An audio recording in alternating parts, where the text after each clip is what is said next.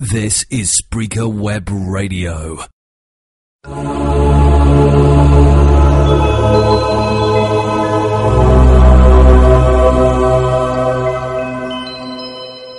Hola, Dios te bendiga, bienvenido de nuevo a una lectura del Evangelio Dominical. Ya estamos muy cerca de las festividades natalicias y el Evangelio que prepara el cuarto domingo del tiempo de Adviento es Lucas 1, 26, 38.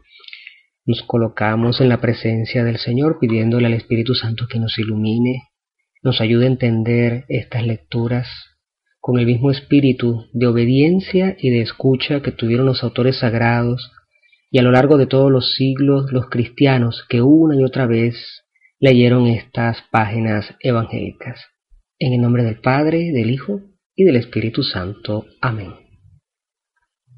A los seis meses, Dios mandó al ángel Gabriel a un pueblo de Galilea llamado Nazaret, donde vivía una joven llamada María.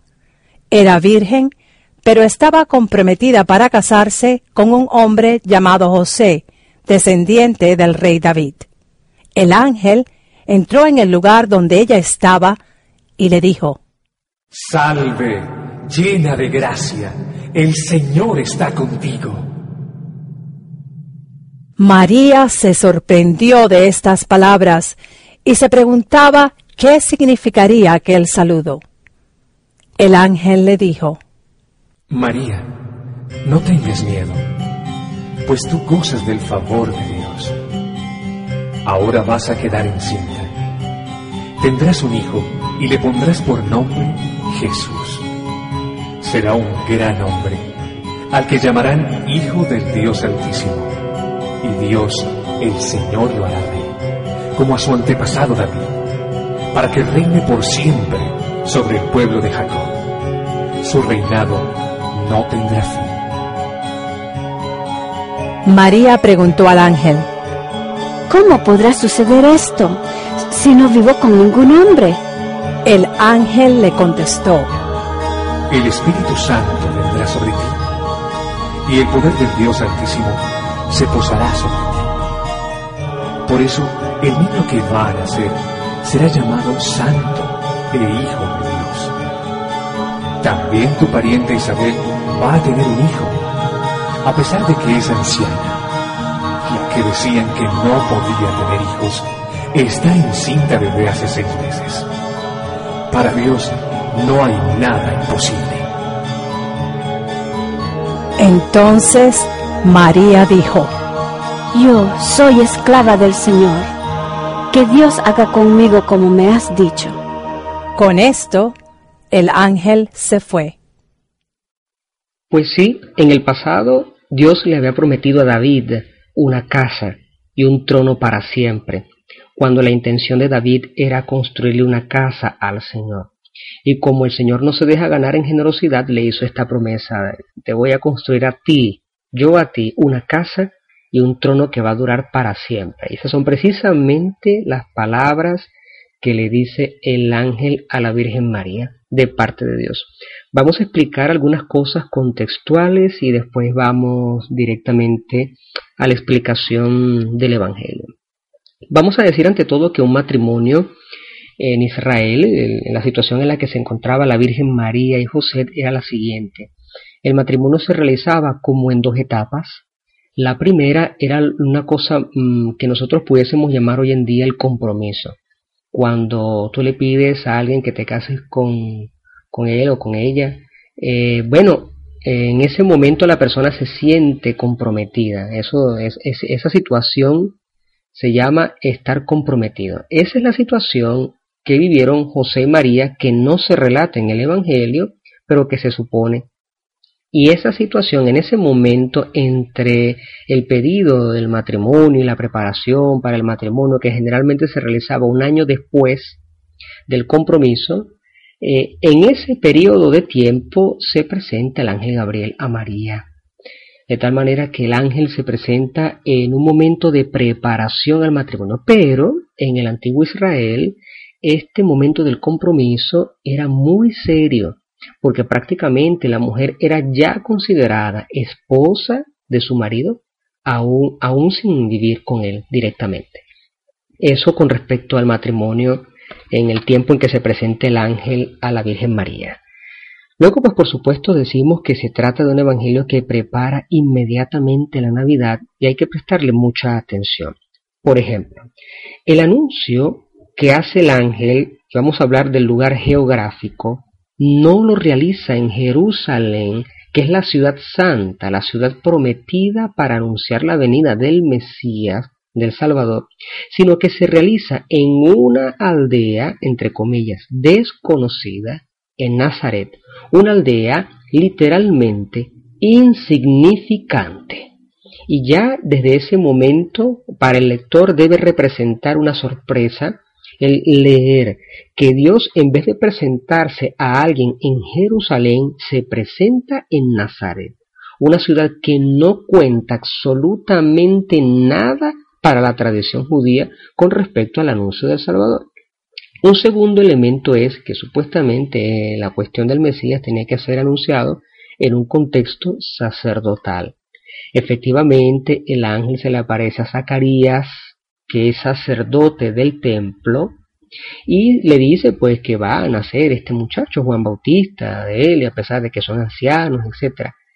La diferencia del ángel Gabriel hacia María es que el anuncio no se realiza en un contexto litúrgico, en un contexto del templo a un sacerdote, sino nada más y nada menos que a una mujer que realmente cuenta poquísimo en una sociedad de ese tiempo. Por otro lado, tenemos también otro aspecto y es que la mujer es la que decide de cierta manera esta acción divina que se presenta como iniciativa. Sea en la anunciación, en la primera anunciación que hubo de San Juan Bautista y esta segunda anunciación del ángel Gabriel a María para anunciar el nacimiento del Salvador, del Cristo, del único Mesías, tenemos una semejanza grandísima y es que el ángel se presenta como el mensajero. Habíamos dicho la, la semana pasada que la palabra mensajero se dice en griego ángel. Un ángel es un mensajero de parte de Dios. Sea para la primera que para la segunda anunciación, es Dios mismo quien habla.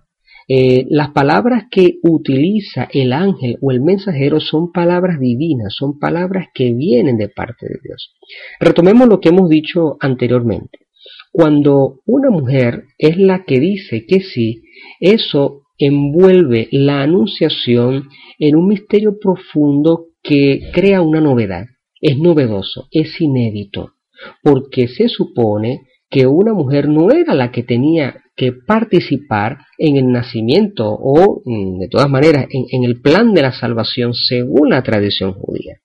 Esta humilde mujer seguramente habrá conocido pues las sagradas escrituras, el Antiguo Testamento y esperaba tenía esperanza de que Dios algún día le dijera a su pueblo, he aquí al Salvador.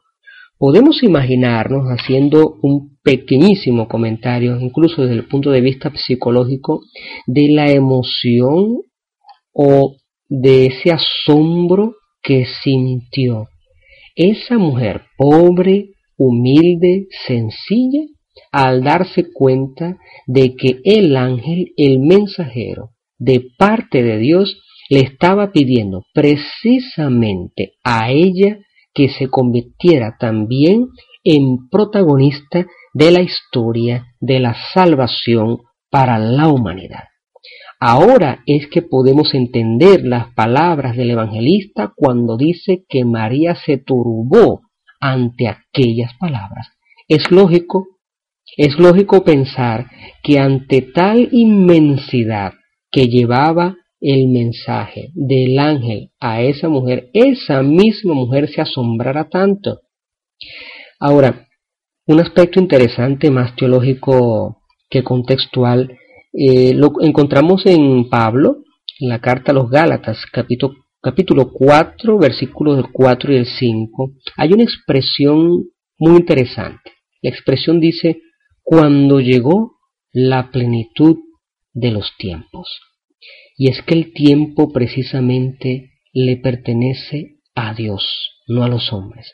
Cuando Dios decide cuál es el momento, cuándo es el momento, Él actúa. San Pablo escribe cuando llegó la plenitud de los tiempos, cuando llegó el momento preciso, el momento más conveniente, en ese momento Dios mandó a su Hijo por medio de una mujer. Estaba sometida bajo la ley para liberar al mundo entero de esa ley. La disponibilidad, en fin, de María, y esta es la reflexión final que dejamos para este Evangelio de Lucas 1, 26, 38, esa disponibilidad de esa humilde mujer abre nada más y nada menos que las puertas de la humanidad a la acción salvadora de Dios. Por eso es que en este momento no nos queda otra cosa que tener un corazón agradecido ante Dios Todopoderoso y a la Santísima Virgen María por ese regalo, por ese sí. Esa disponibilidad marcó para siempre la historia de la humanidad, tanto que la parte en dos. Para creyentes y para no creyentes ha venido Jesucristo el Señor y se hizo realidad gracias a la disponibilidad de una gran mujer que tenemos nosotros, se llama nuestra Madre María Santísima. No quisiera terminar este comentario con una acotación, digamos, exegética. María le dice al ángel, ¿cómo va a ser eso posible si yo no conozco varón, yo no conozco hombre? Bueno, en el Antiguo Testamento, por ejemplo, en el libro del Génesis, en los capítulos 1, 2 y 3, aparece en la creación el hombre y la mujer. Cuando aparece en el libro del Génesis la expresión y Eva conoció a su esposo, a Abel, significa que tuvieron relaciones.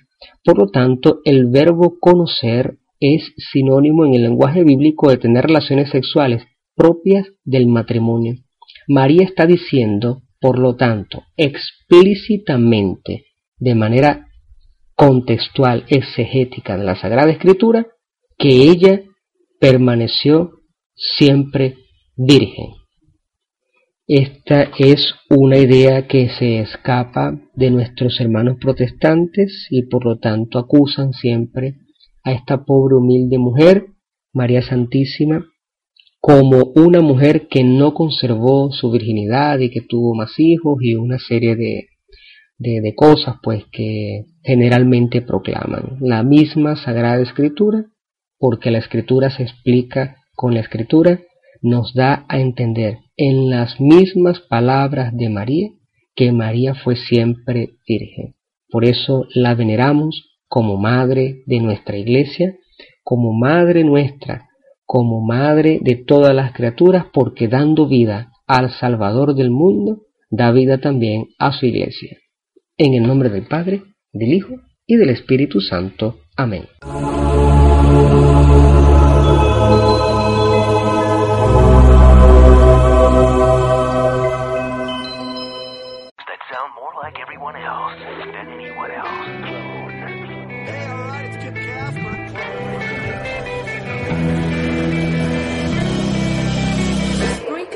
Website which turns anyone into a radio DJ. Log on to Spreaker.com for listening to thousands of radio channels and start creating your own radio today.